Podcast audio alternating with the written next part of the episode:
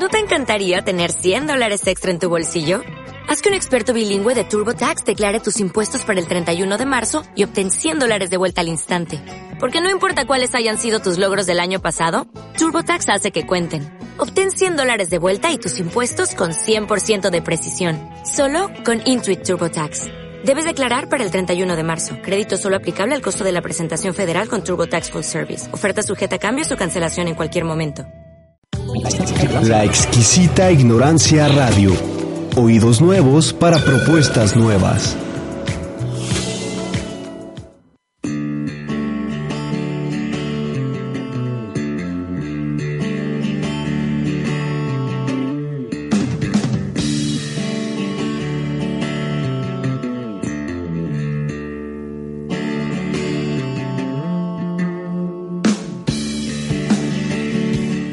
Filosofía y Sociedad es un programa producido por la Maestría en Estudios Filosóficos de la Universidad de Guadalajara, con la intención de llevar a sus oídos todo en cuanto al quehacer filosófico y a la sociedad concierne.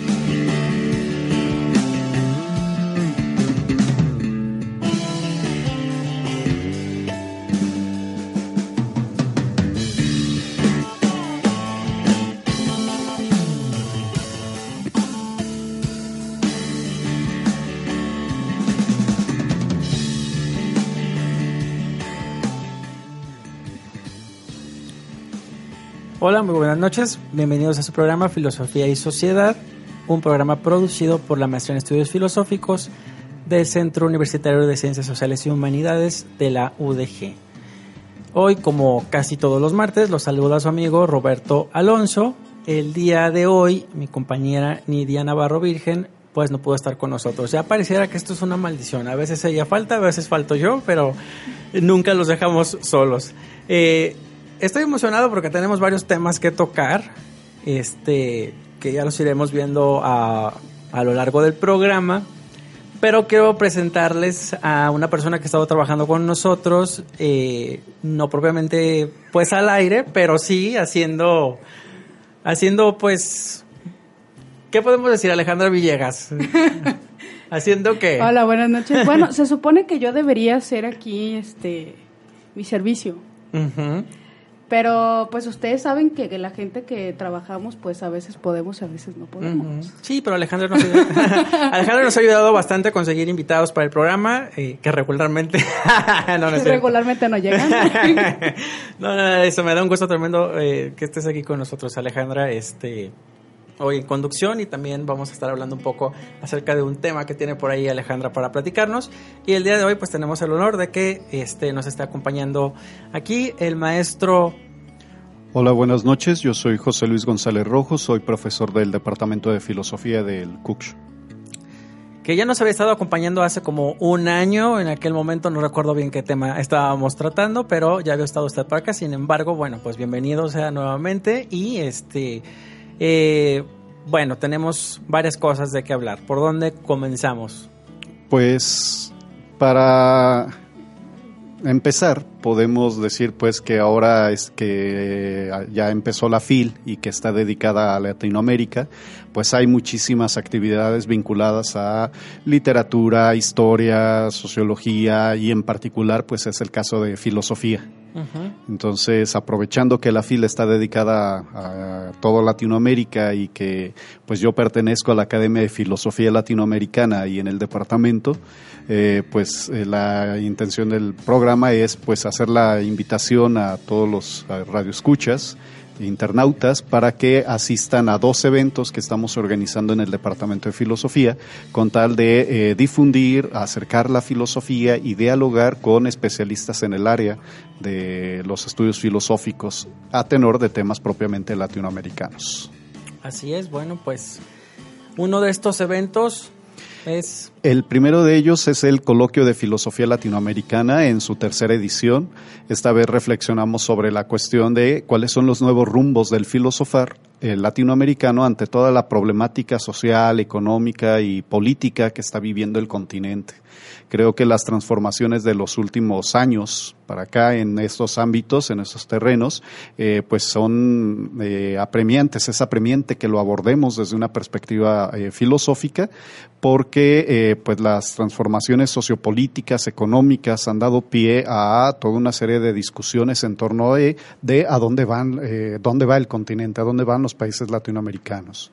Entonces, el coloquio busca concentrar pues reflexiones de estudiantes, profesores del Departamento de Filosofía y algunos visitantes que vienen de, de fuera para pues compartirnos sus reflexiones en distintos ámbitos. Ya un poquito más adelante, pues les anunciaremos algunos de los temas de las mesas de trabajo y eh, las conferencias magistrales que también tendremos a tenor de, este coloquio. ¿El coloquio comienza mañana? Eh, empieza mañana, son tres días de actividades, ahora eh, fue un poquito más, más largo, son el día 30 de noviembre, 1 y 2 de diciembre, en el auditorio Silvano Barba del La Normal. Ok, bueno, pues para quien esté interesado este, y pueda integrarse, eh, ¿es abierto al público en general o está restringido? No, es, es abierto. Eh, el coloquio nació con la intención de eh, generar un espacio de reflexión para nuestros propios alumnos del área de filosofía y en particular la, los interesados en filosofía latinoamericana y para darle impulso también a esta rama área de la filosofía que a veces es poco estudiada y eh, luego se incorporaron pues también profesores interesados en el área. Y abarca desde eh, temas como problemas filosóficos latinoamericanos o latinoamericanistas, eh, autores, porque hay toda una gama de autores propiamente latinoamericanos, o historia de la filosofía latinoamericana, eh, o eh, también problemas sociales, o políticos, o incluso hasta estéticos, científicos, analizados en el contexto del continente latinoamericano. Entonces, el coloquio su primera edición, pues tuvo una eh, finalidad marcadamente de generar espacio. Y ahora se, se, está convirtiendo en un espacio también de encuentro a nivel nacional. Nos van a visitar personajes que vienen de eh, la UNAM, de la Universidad de Guanajuato, viene uno desde Quintana Roo, hasta ya se enteraron del coloquio y viene alguien desde Quintana Roo a trabajar también eh, aspectos de la historia de la ciencia en México es parte pues de temas latinoamericanos y eh, vienen también de fuera, vienen algunos invitados de una de la Universidad del Bosque de Bogotá, Colombia y uno de la una doctora de la Universidad del, Paso, Texas. Y estos invitados especiales van a participar también en el, en el otro evento que del cual hablaremos un poquito más adelante. Bueno, Alejandra, ¿algo que quieras agregar? Bueno, a mí lo que me llama la atención de este tercer coloquio es precisamente los temas, que tengo entendido que mucho de, la elección de temas pues fue del maestro Eduardo Quintana, pero sí me llama la atención sobre todo temas, bueno, que ahorita parece muy de moda, se habla de, del erotismo en Latinoamérica. Y eso, eh, si usted podría hablarnos un poco de los ponentes que van a hablar sobre erotismo, o si usted sabría eh, más o menos qué autores son los que van a tratar, porque en, lo particular he escuchado a, muchas compañeras mías que hablan sobre el tema, pero para ser sincera no sé nada del tema. Y por otra parte, pues sí que la gente se entere más o menos lo que va a escuchar en el coloquio, al menos en esta mesa. Bien, eh, bueno, el experto en erótica es el doctor Quintana, el maestro Quintana, pero eh, por ejemplo vamos a tener eh, entre las mesas, entre los temas que se van a abordar en esa mesa en particular, un título que dice Lenguaje, cuerpo y amor en la poesía indígena latinoamericana. Este tema, esta, este título se antoja, sobre todo porque es un tema poco explorado en el ámbito de la, del pensamiento originario. Generalmente pensamos mucho en su cosmología, en la manera en que entienden la divinidad, la manera en que se establecen las relaciones de los seres humanos con la naturaleza, pero la parte erótica, la parte de, de amor, eso es un tema poco explorado. Y, eh, por ejemplo, cuando se estudia la poesía latinoamericana, pues muchos inmediatamente pensamos en Etzahualcoyotl, que tiene una dimensión eh, un tanto, voy a usar la palabra existencial, muy, muy interesante, pero hablar de erótica hablar de incluso hasta del cuerpo o incluso hasta de lo propiamente sexual, eso es poco común en los estudios sobre pensamiento latinoamericano. De hecho, yo nada más he encontrado al menos una referencia en un documental que solamente pasó una vez y no sé por qué no lo volvieron a transmitir, en el que se hablaba precisamente del intercambio sexual en, la cultura mexica. Eh, hay pocos vestigios que hablan de ello o también del encuentro sexual entre los dioses. Entonces, lo erótico, lo sexual, en, términos de filosofía originaria, pues es un tema poco explorado y será interesante escuchar. A ver qué nos comparte Ana Matías, que es quien presenta este trabajo. Eh, también en esa mesa que se va a presentar el jueves primero de diciembre, alrededor de las 11, eh, ya está circulando en Facebook, luego hago el comercial, eh, el programa con la imagen del programa con los contenidos. Hay otro tema que se titula El problema de la diversidad sexual en la erótica duceliana. Eh, va a ser interesante escuchar, bueno, qué nos propone Daniel López Jiménez, que es quien presenta este tema. Bueno, generalmente a Enrique Dussel, pues se le suele trabajar en, propiamente filosofía de la liberación en términos sociopolíticos, pero hablar de una erótica duceliana, eso es también algo un tanto novedoso. Entonces creo que van por ahí.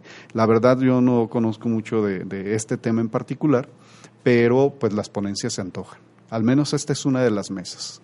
Hay otras mesas que van a tocar otros temas, por ejemplo, la primera mesa de trabajo, que es el miércoles, alrededor de las 4 de la tarde.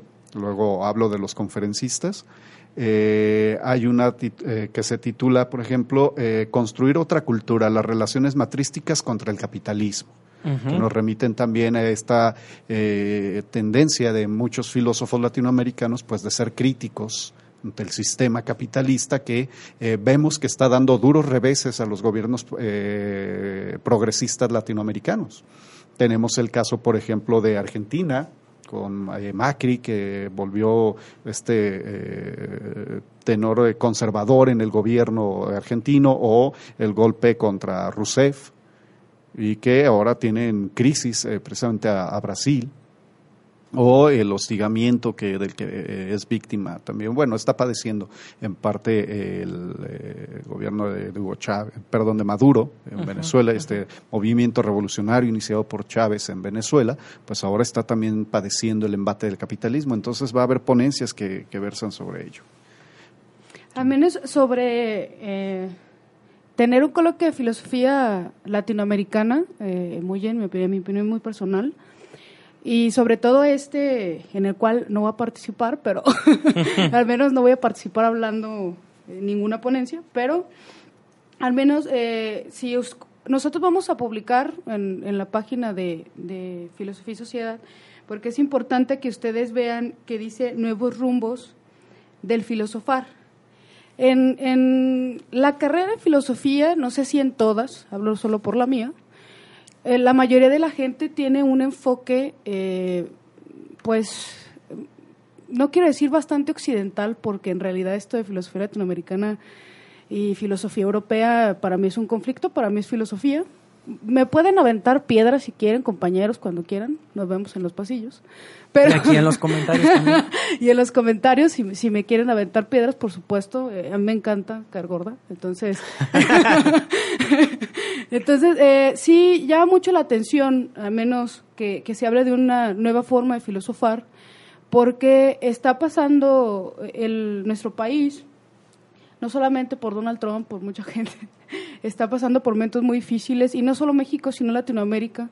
Entonces sería interesante apoyar a los compañeros que, que están tratando de dar alguna propuesta para todos nosotros. Y a mí en, lo particular me gustaría que no solamente asistieran a escuchar, sino que eh, si hay otra, esperemos que haya otro coloquio, haya otras carreras que se involucren a hablar de Latinoamérica, porque en realidad eh, el hablar de filosofía muchas veces en la cuestión académica simplemente se enfoca a, valga la redundancia, a los enfoques que tenga eh, la mayoría, en este caso el departamento, se podría decir, de filosofía.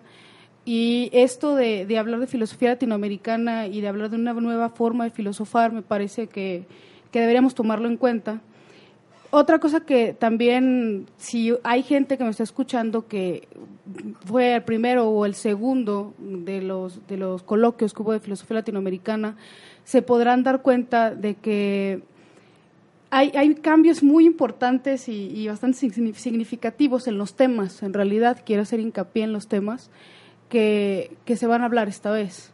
Porque por lo regular la mayoría de la gente piensa que filosofía latinoamericana simplemente es un pensamiento político y que simplemente critica a, lo que está pasando en, el país.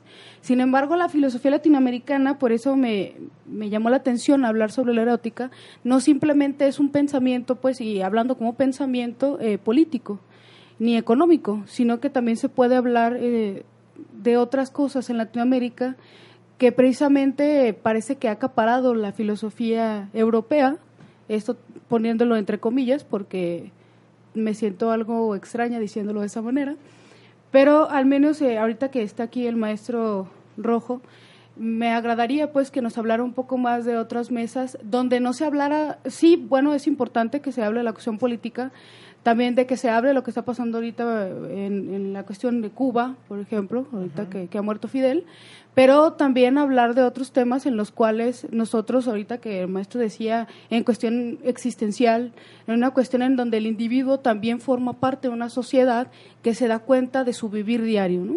Y por eso, eh, al menos esta acotación extensa sobre el, el coloquio de filosofía latinoamericana que comienza mañana.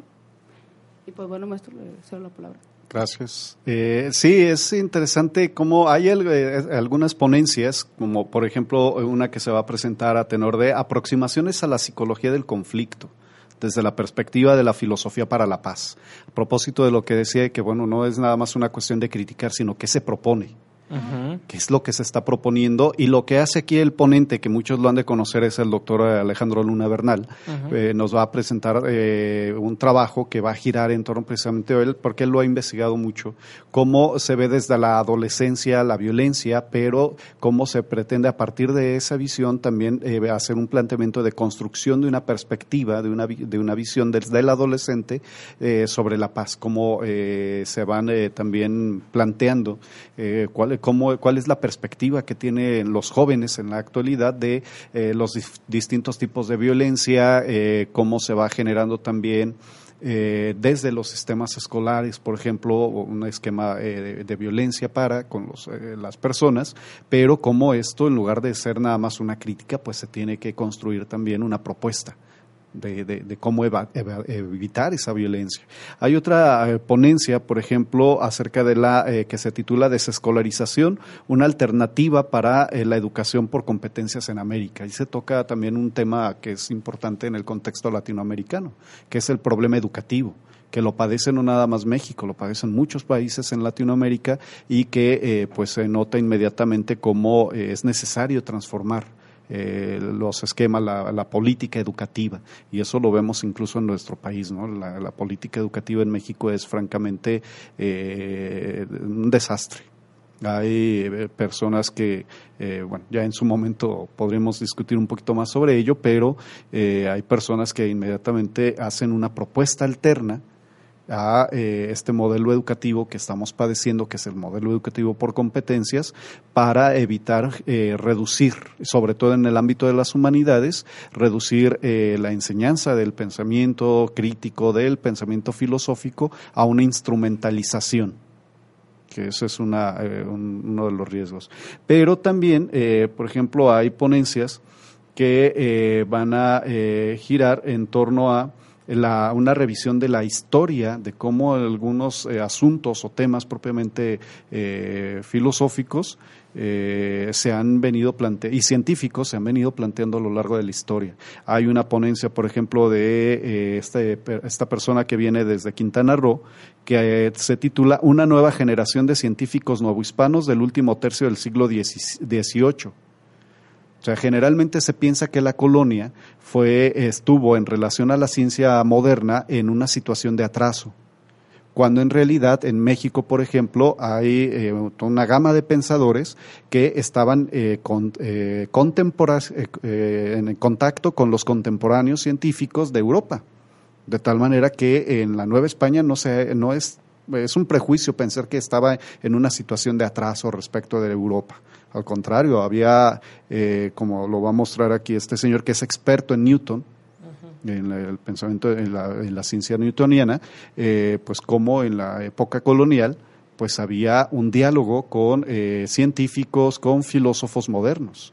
Yo en mi propia experiencia, por ejemplo, en algunos de los documentos que he podido explorar en el Fondo Histórico de la Biblioteca Pública, pues me he encontrado con tesis, disertaciones escolásticas, en las que eh, se están reflexionando sobre temas que plantearon Wolf, eh, René Descartes, Gassendi, se cita Pascal, se cita Boyle, a quien más se cita Malebranche. Entonces está citando constantemente a John Locke en sus teorías políticas. Entonces, esta es una, un aporte pues de los que van a hablar de, de, de, este periodo de la historia de la filosofía en, en México en particular. Pues ¿Qué, se hacía aquí? ¿Qué se estaba reflexionando sobre la época moderna? Y yo lo he vivido, yo lo he visto en los textos. ¿no?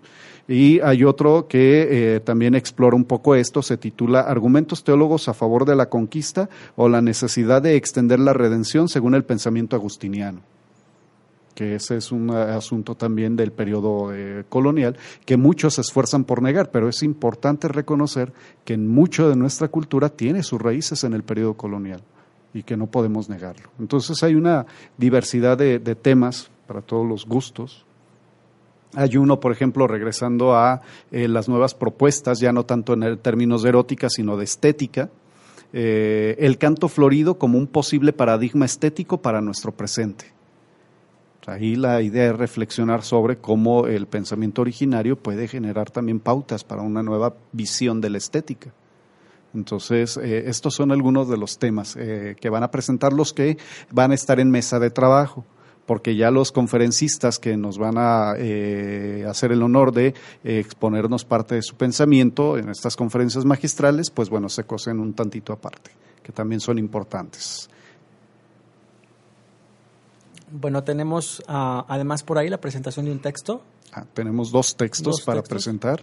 Eh, bueno, si me permite, eh, bueno, hablamos un poquito de estos dos textos eh, que se van a presentar y, si me permite más adelante hacer nada más algunos comentarios sobre los conferencistas para no dejarlos y eh, para que vea, eh, escuche el público pues de, quién estamos hablando.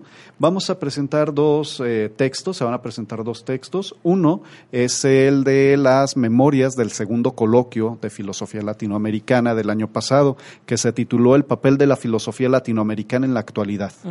Incluso Villegas Valles, pues es autora de uno de los artículos que va a salir en ese texto. Es un libro electrónico que vamos a, presentar ya para que también los autores que estuvieron en ese, que participaron en ese libro, pues nos acompañen esa presentación va a ser en el Auditorio Silvano Barba, ahí va a ser todo el evento del coloquio, el, el jueves primero de diciembre a la una de la tarde jueves primero de diciembre a la una de la tarde es la presentación del libro Memorias. El papel de la filosofía latinoamericana en la actualidad, que son las memorias del, segundo coloquio. segundo coloquio. Y el segundo libro que se va a presentar, ese corre a cargo pues de la maestría en estudios filosóficos, eh, se titula Estudios filosóficos, pensamiento y filosofía latinoamericana. Algunos profesores participamos con un articulito relativamente sencillo también sobre eh, en este texto. Bueno, aquí hay que presumir también, este, Nidia eh, está participando con un ensayo y yo estoy participando con otro ensayo en ese libro. Eh, poder hablarles un poco acerca de, de, él. Este, mi ensayo tiene que ver con las epistemologías del sur que maneja Boaventura de Santos Sousa. Eh, y bueno, pues el de Nidia, no, no sé bien en qué esté, necesitaría ya platicarles un poco acerca de, su artículo, pero a mí sí me gustaría que tú eh, nos hablaras un poco acerca de, esta participación que tú tienes en el libro electrónico, Ale. Bueno, esto ya, como lo dijo el maestro, fue hace un año. Eh, se titula La otra en tiempos de hiperconsumo. Y en realidad lo que a mí me interesaba, que, que es una panorámica general, en realidad ahí no está la verdad del mundo. Eh, era simplemente cómo los lazos entre personas se van disolviendo por medio de lo que tú quieras, del consumismo, por medio del, de que tienes que trabajar todo el día, de que no se tiene tiempo pues para convivir con el otro. Entonces, eh, esto de lo traen tipos de hiperconsumo, pues, según lo que yo platico, es entre, entre tres, se podría decir, personas, donde está lo que sería la, una persona jurídica, lo que estaríamos nosotros que somos como sujetos económicos enajenados y lo que sería en este caso el Estado. Eh, por supuesto que nosotros posibilitaríamos pues la relación entre el Estado con una transnacional en este caso, ¿no? Que se le toma pues jurídicamente como una persona. Entonces, eh, a mí lo que me llama mucho la atención es cómo de repente pues entre, entre tanto y tanto, o sea que la vida se vuelve tan rápida. Eh, nosotros dejamos de ser nosotros mismos, dejamos de interesarnos a nosotros mismos y pareciese que hay una masificación pues de todos nosotros que tenemos que pensar igual, consumir lo mismo, pensar lo mismo, hacer lo mismo siempre. Y pues al menos eh, cuando a mí me comienzan a hablar sobre los coloquios, sobre todo con la maestra Dinora, que ella es principalmente la que comenzó al menos conmigo a, traerme a, estos temas o a decir lo que pensaba, porque a final de cuentas el, ser un estudiante de filosofía te, limita muchas cosas eh, en cierta medida. La primera cosa es que vas a tus clases y haces tus tareas, o las puedes no hacer, o puedes asistir o no asistir, que eso ya es una elección. Pero por otro lado, el, el, escribir, el que te interese escribir o el que te interese presentar un performance, por ejemplo, como lo hacen algunos compañeros en la universidad, o que te interese escribir una novela filosófica, que muchos piensan que eso no existe, pues eh, habla de que a nosotros nos interesa algo que tiene que ver con nuestra persona. Y desde este punto de vista, eh, el escrito va hacia eso, pues es una panorámica general para mí de qué es lo que veo yo en la sociedad en este sentido, pues tampoco estoy diciendo que sea como el gran texto filosófico del año, pero sí, eh, al menos hablando sobre los coloquios, pues es una buena forma de, de, expresar lo que tú estás viendo, las problemáticas que tienes. Al final de cuentas, aunque, o al menos para mí, aunque el filósofo crea que busca verdades universales, creo que todo comienza eh, precisamente mirando nosotros y de dónde salimos nosotros, cada uno de los que están hablando de algún tema. Por ejemplo, yo no hablaría de algo que no estoy viviendo, pero eso en lo personal. Entonces, sí, eh, al menos en este caso, en el, en el escrito, eh, comienzo a hablar de, de, cómo es que yo veo esta relación eh, y esta otra idea en tiempos de hiperconsumo y, y la defino en ese sentido. Y pues bueno, eh, hay otros compañeros que también hablan sobre algunos temas importantes, como el compañero Ricardo Iván, que también precisamente tenía que estar aquí. Si nos está escuchando, Ricardo, muchas gracias por venir. y algunos otros compañeros de la maestría también, también estuvo aquí, eh, estuvo Manuel hablando un poco. Y pues en, en ese sentido, el, el, coloquio anterior sí, sí, fue un poquito más político, me parecía a mí. Por eso esta vez me llama la atención eh, lo que se va a escuchar a partir de mañana. Claro que seguramente pues serán cosas muy interesantes. Eh, siguiendo un poco la línea de la presentación del libro de la maestría, eh, bueno, también ahí eh, cabe mencionar pues que varios de nuestros compañeros están presentando uh, algún ensayo con algún tema de filosofía latinoamericana. Hace un año precisamente que estuvimos trabajando en ello y pues siempre cuesta mucho trabajo, ¿no? Siempre cuesta mucho trabajo escribir las cuartellas que sean respecto de un tema pues que en el que tienes que tomar posición y, y pues hablar hablar de él. Por lo que pues los invitamos a que también lean filosofía latinoamericana en, en general. Vamos a hacer una pausa y entonces, eh, maestros, regresamos con los ponentes que van a estar eh, en este coloquio. Continuamos.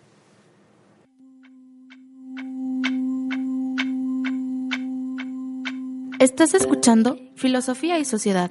Volvemos.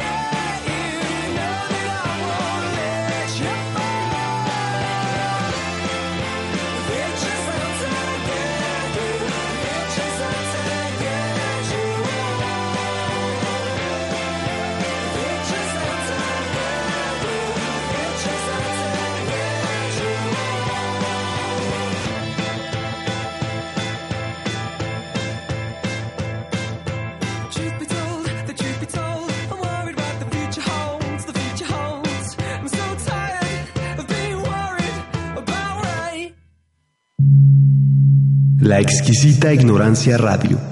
Oídos nuevos para propuestas nuevas, nuevas, nuevas.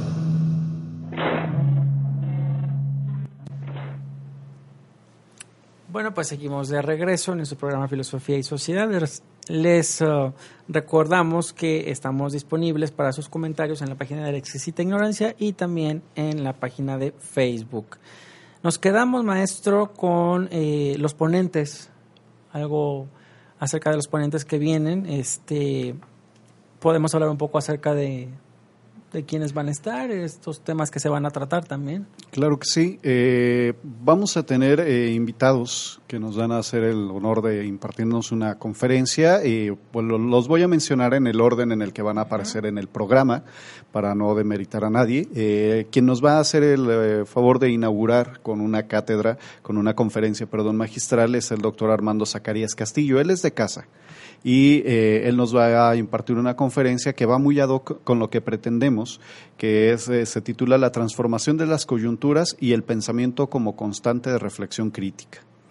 Eh, él es de departamento, es jefe ahora del Departamento de Estudios Políticos y pues precisamente a tenor de cómo se está gestando ahora la dinámica en América Latina, pues la idea es preguntarnos, bueno, y todo esto, cómo eh, podemos, a partir de todo esto, cómo podemos plantear problemas filosóficos, eh, cómo podemos eh, plantear una perspectiva filosófica que nos ayude a comprender y en su momento, si es posible, proponer posibles vías de solución a la problemática que enfrenta Latinoamérica. el jueves, esto va a ser el, la inauguración va a ser el miércoles 30 a las 10, a las 11.30, perdón, en el auditorio Silvano Barba del CUCH. Y el jueves, primero de diciembre, también en ese mismo auditorio, pero alrededor de las seis de la tarde, 18 horas, tenemos la conferencia magistral de Aureliano Ortega Esquivel. Él es doctor en filosofía, creo, por la Universidad Autónoma de Guanajuato. Y nos va a impartir una eh, conferencia que versa sobre, se titula Ilustración e Independencia en México. Es uno de los temas que toca, sobre todo porque eh, pues la independencia de nuestro país, igual que en muchos otros casos latinoamericanos, pues ha, sido un tema que sigue sujeto a controversia sobre todo porque eh, conforme se va haciendo más investigación sobre documentos, sobre testimonios, pues va cambiando la perspectiva ideológica que se tiene del movimiento de independencia. Y hay muchos mitos que se han construido precisamente a tenor de eso. Entonces el doctor Aureliano Ortega nos va a hablar un poco sobre ello. Y el jueves, eh, perdón, el viernes 2 de diciembre tenemos dos actividades aparte de las mesas de trabajo. A las 11 tenemos una mesa de diálogo con Kim Díaz. Ella viene de eh, la Universidad del Paso, Texas. Se ha especializado pues en estudios de violencia, de trabajos también de filosofía social y un tantito también tiene formación eh, en pragmatismo y va a participar en una mesa de diálogo con eh, Santiago Rey de Colombia. Él viene de la Universidad del Bosque, eh, que también toca temas de filosofía social, un poquito de pragmatismo. Eh, tienen varios textos publicados, no tengo aquí a la mano su perfil, pero la idea es que van a reflexionar sobre el tema propuestas del pragmatismo al filosofar sobre problemas sociales latinoamericanos. Pues, cómo desde el pragmatismo se pueden eh, analizar eh, los asuntos que están eh, acuciando ahora a Latinoamérica, estas transformaciones, también un poquito de cómo se van dando estas formas de cultura un tanto híbridas, por ejemplo, en el norte, en, las, en la frontera norte de nuestro país, que de repente la identidad de lo mexicano, si ya de por sí es borrosa esta idea de la identidad del mexicano, pues en la zona norte es todavía mucho más borrosa. Entonces, a propósito de ello, es que estas personas nos van a hablar de eso. Y cerramos con la conferencia magistral de eh, Ambrosio Velasco Gómez. Él viene de la Universidad Nacional Autónoma de México. Y eh, él plantea eh, un tema, el resurgimiento del humanismo mexicano anticolonial en la filosofía mexicana del siglo XXI.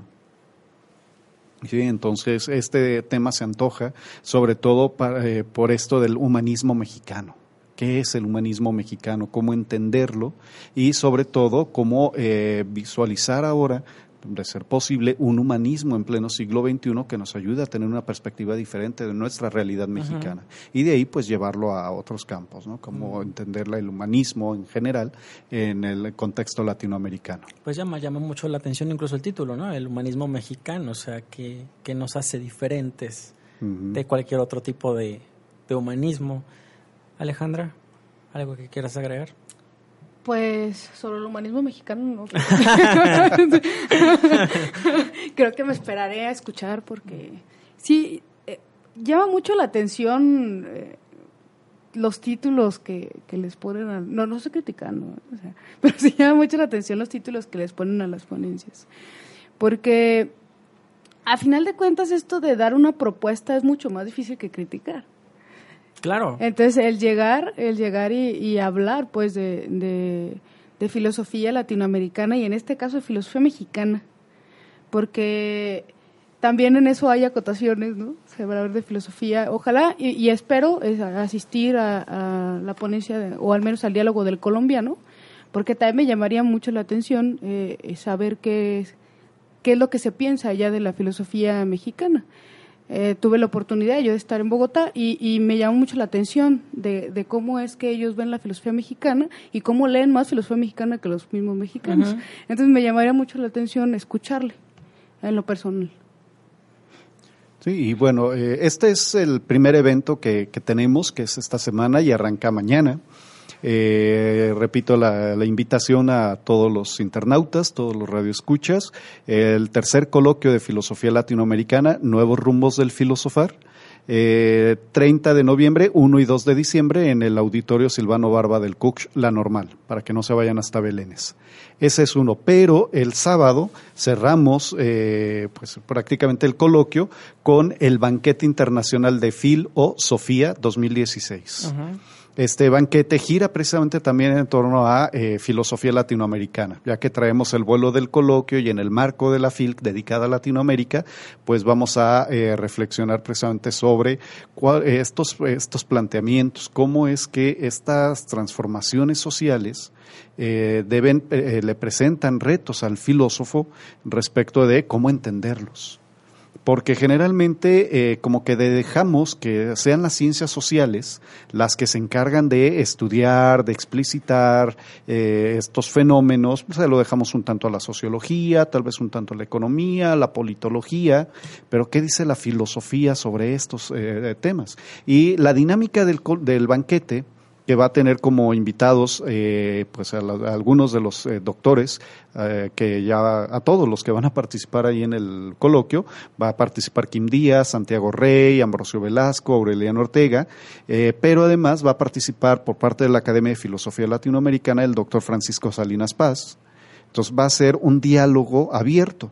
Esta vez no quisimos la rígida estructura de lectura de ponencia, eh, tiempo para preguntas y respuestas del diálogo, luego el otro ponente hace lo mismo, porque eso corta la inspiración.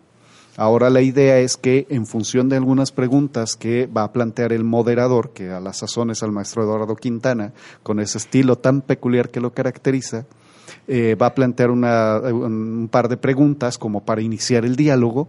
Cada uno de los ponentes, de los invitados, va a exponer su, su opinión, va a, responder. Ellos ya las tienen, ya reflexionan un poco sobre ellas, pero pues ahora, bueno, en función de las distintas perspectivas que se tienen sobre los problemas, las preguntas que se van a plantear, pues armar un diálogo, un tanto entre campechano, entre más holgado, para que los ponentes se puedan explayar con sus propios planteamientos eh, y puedan incluso hasta plantear preguntas entre ellos mismos, que puedan plantearse cuestiones que eh, detonen la reflexión y también va a haber un momento de interacción con el público que la gente pueda meterse al diálogo, vigilando también los tiempos, porque pues si bien tenemos dos horas y no, como tres horas y media casi de diálogo, pues también no es que sea que, que, que eh, alguien agarre ya sus 30 o 40 minutos de, fama.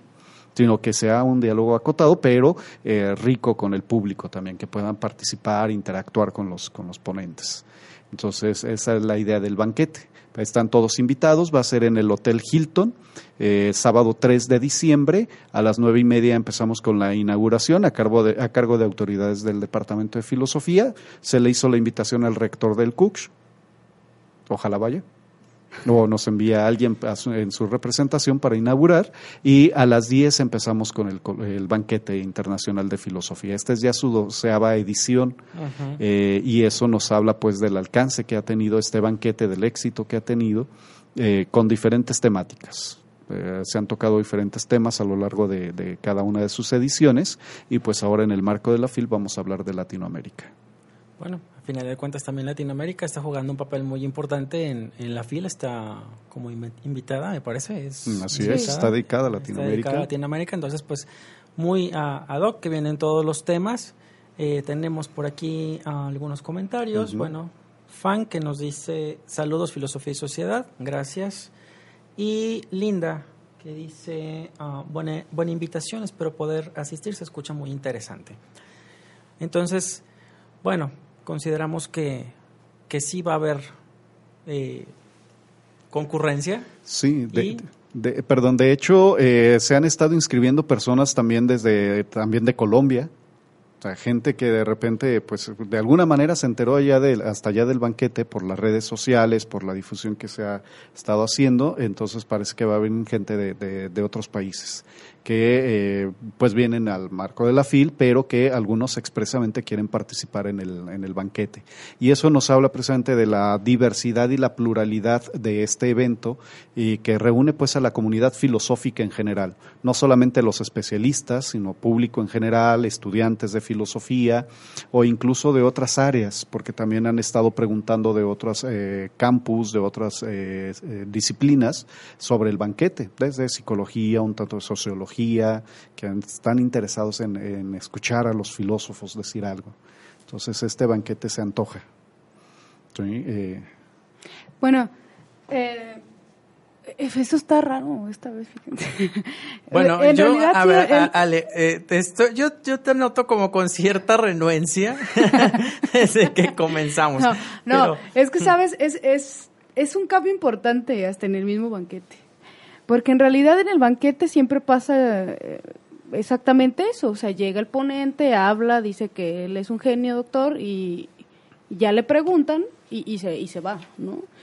Entonces, e, eso mismo pasa en, en, muchos congresos, muchos coloquios, o sea, no, no estoy criticando, estoy nada más diciendo que estaría bien hacer un buen diálogo, porque en realidad cuando la gente pregunta, no lo hace como con una intención realmente de tener un diálogo, sino de, verse muy inteligente delante del público o, decir que sabe más, ¿no? Que eso es lo más chistoso de, de las preguntas, de las sesiones de preguntas. Pero eh, sí llama mucho la atención el, el, cambio que ha tenido, al menos en esto, Latinoamérica, sin querer etiquetar, por supuesto, a otros países. O sea, simplemente, por ejemplo, ahorita que se hablaba de, de del humanismo mexicano, también de la forma de ser del mexicano, por ejemplo, en ese sentido, que vamos a dejar que haya un diálogo y que no sea pues de, gente que simplemente dice que sabe por haber leído un libro, ¿no? A final de cuentas, lo que se piensa en Latinoamérica también lo viven todos los latinoamericanos, y en este caso que va a ser aquí en México, los mexicanos. Vivimos estas realidades pues todos los días. Cuando sales a trabajar, cuando sales a la escuela, cuando, es más, incluso estando aquí en el tráfico, ¿no? O sea, vivimos todos los días entonces, eh, para mí es, es interesante, es muy importante el, el que se dé difusión a, a, esto de la filosofía latinoamericana, no precisamente por el mote de filosofía latinoamericana, sino porque se está pensando, pues, en ese sentido de lo que se vive todos los días y de lo que vive cada persona que va a hablar todos los días, pues. Entonces, eh, no es que tenga algo en contra, pues, porque te noto así como que, ¿qué traes? Pero no, no es exactamente por eso, ¿no? Sino que eh, me sorprende lo que está, lo que nos platica ahorita el, maestro, cuando estamos acostumbrados pues a que la academia es mucho más rígida. ¿no? En ese sentido. Bueno, tenemos este, porque luego se me van los comentarios y luego se nos van los fans. Este, Ana, Anabel nos dice, buen tema, felicidades, manden saludos a California. Saludos hasta California. Este, Frank dice, también manden saludos a San Francisco, California, aprovechando. Bueno, saludos a, San Francisco y a, California en general y a quien nos escuche, en cualquier lugar del mundo que nos escuche. Este, bueno, ya saben que yo siempre mando saludos a Ciudad Guzmán, tenemos mucha gente allá que nos escucha, también en Sayula. Y, y bueno, por ahí tengo una amiga que está viviendo en China que de vez en cuando este, se da la tarea de, escucharnos. Entonces, pues filosofía y sociedad sí tiene, digamos que sí tiene difusión. tiene sus fans. Maestro, ¿qué decir? Pues nada más reiterar pues la invitación a todos a estos dos eventos. La intención, insisto, del coloquio es pues que sea un espacio de reflexión, ya lo eh, señaló muy bien en su experiencia eh, Alejandra Villegas, pues eh, que los estudiantes puedan tener un espacio de exposición de sus propias ideas, lo que les interesa, los que, lo que les llama la atención en relación a temas latinoamericanos, porque hay mucho que ellos pueden decirnos y enseñarnos a toda la comunidad filosófica, porque ella decía... Eh, García Morente, pues el pensamiento de un joven es plástico, es flexible, es crítico, está ayuno de saber y exige saber, y, pero también exige expresar. Entonces, esa es la intención de este coloquio. Eh, y pues algunos profesores nos colgamos ahí para también presentar algunas reflexiones.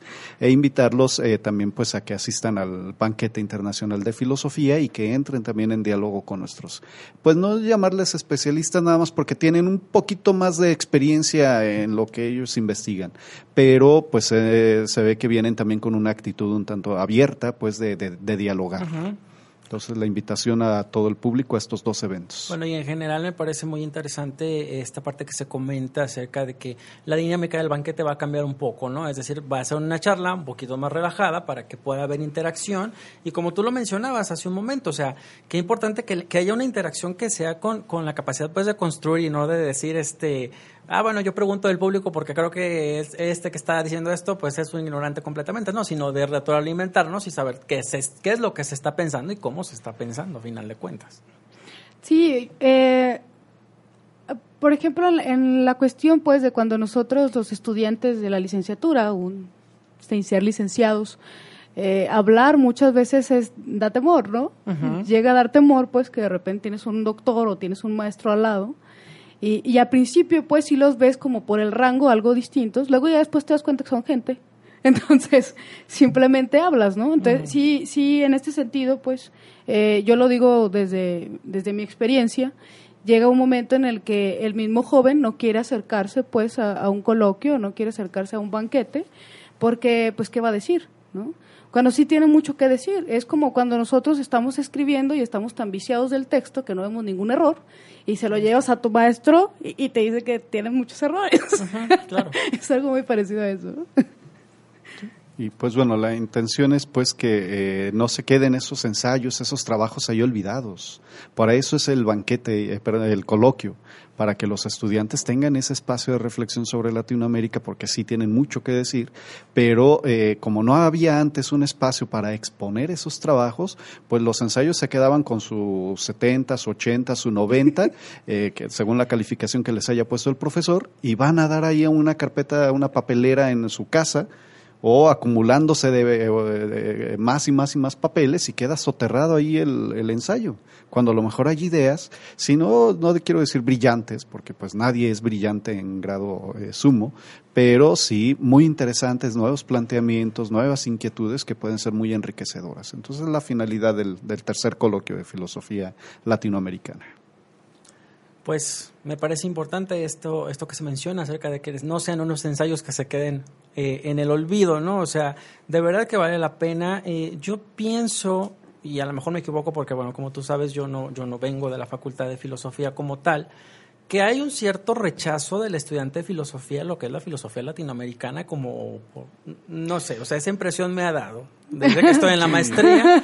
Este, curiosamente, nosotros entramos a la maestría, ustedes saben que este libro de estudios filosóficos tiene una publicación cada dos años, entonces nos toca a nosotros hablar de filosofía latinoamericana y entonces dices, ¿de qué voy a hablar? ¿no? Porque de repente por ahí creo que solo uno de mis compañeros, eh, su tema tenía que ver con filosofía latinoamericana y con autores. Eh, con filósofos eh, latinoamericanos. Entonces fue un poco complicado, pero cuando tú te metes ya a la lectura, te das cuenta de que, bueno, en mi caso, por ejemplo, yo vi que la propuesta era bastante buena, o por lo menos a mí me lo pareció, y entonces ahí fue donde yo pude como, después de leer y revisar, pues expresar una opinión ya más certera y, no solo desde, ay, pues es que creo que es esto, ¿no? Es decir, sí, es esto, me parece que es una buena idea por esto y bueno, tiene estas otras este, desventajas, ¿no?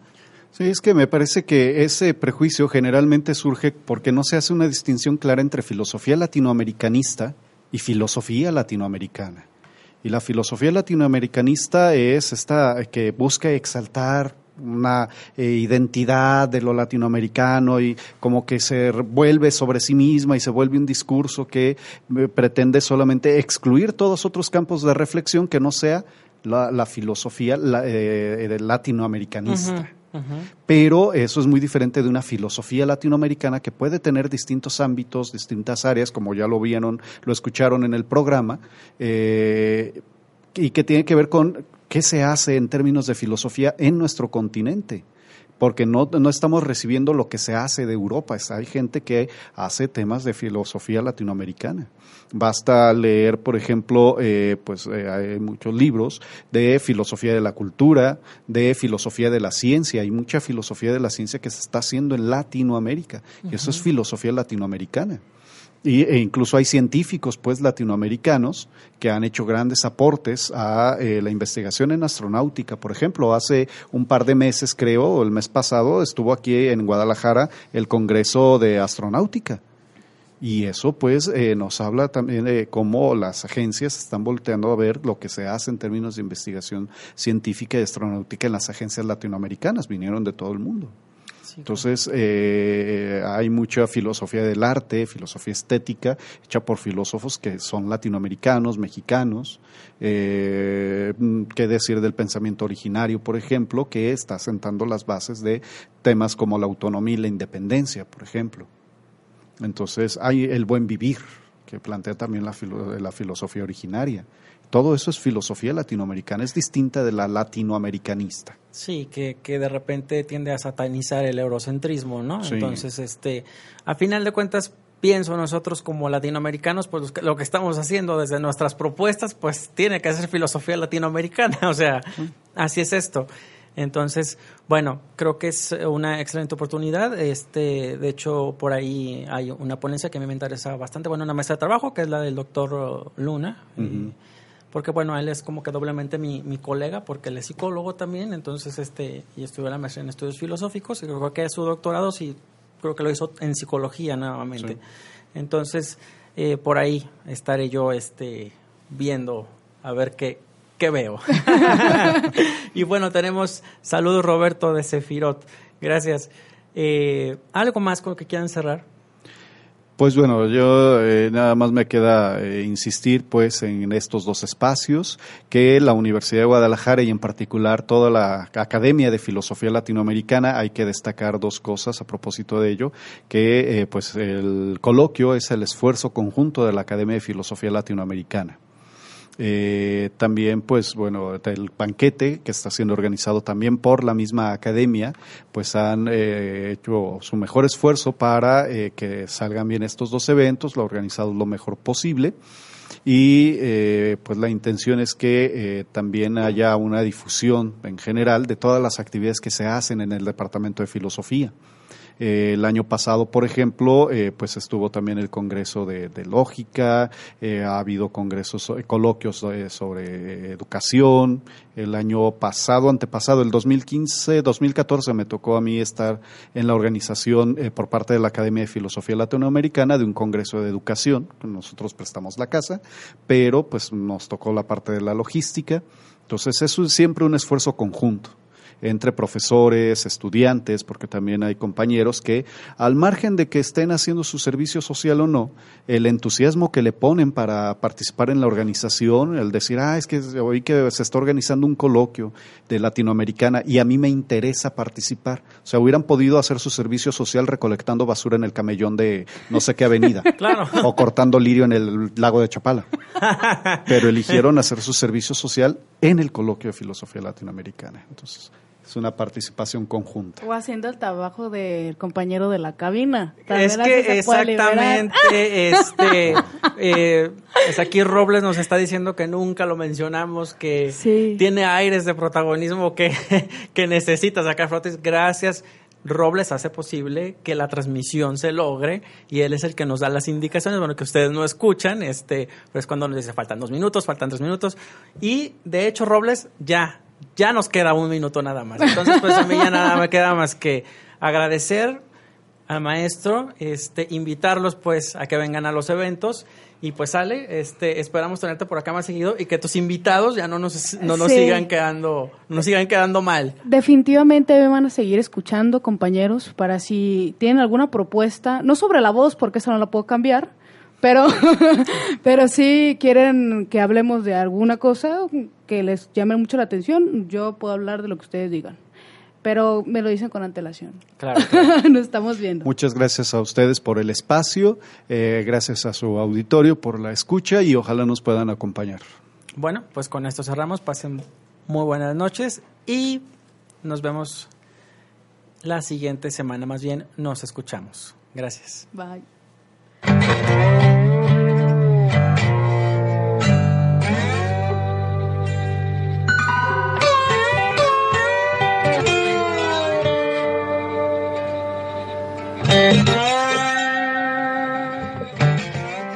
Filosofía y Sociedad es un programa producido por la Maestría en Estudios Filosóficos de la Universidad de Guadalajara.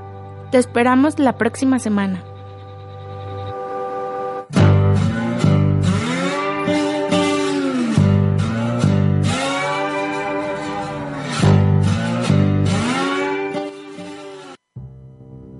La exquisita ignorancia radio. Oídos nuevos para propuestas nuevas.